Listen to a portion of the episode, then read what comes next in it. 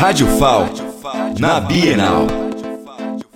Diretamente da Bienal do Livro, estamos com Marta Pimentel, no estande da Bibliocop. Marta, o que as pessoas podem encontrar aqui no estande?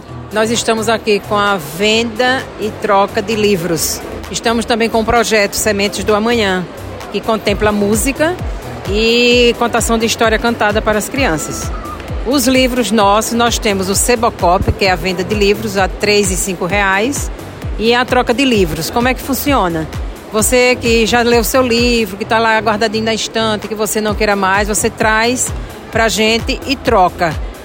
Só que a gente só troca livros de autoajuda, é, ficção, romance, religioso, é, literatura infantil e infanto-juvenil. Então basta trazer o livro, deixa aqui na estande e pode pegar outro. Isso mesmo. A quantidade que você trouxer, se der 3, 4, 10, você vem, deixa os seus e leva os nossos, faz a troca. Muito obrigada. Da Bienal do Livro, Carolina Luna.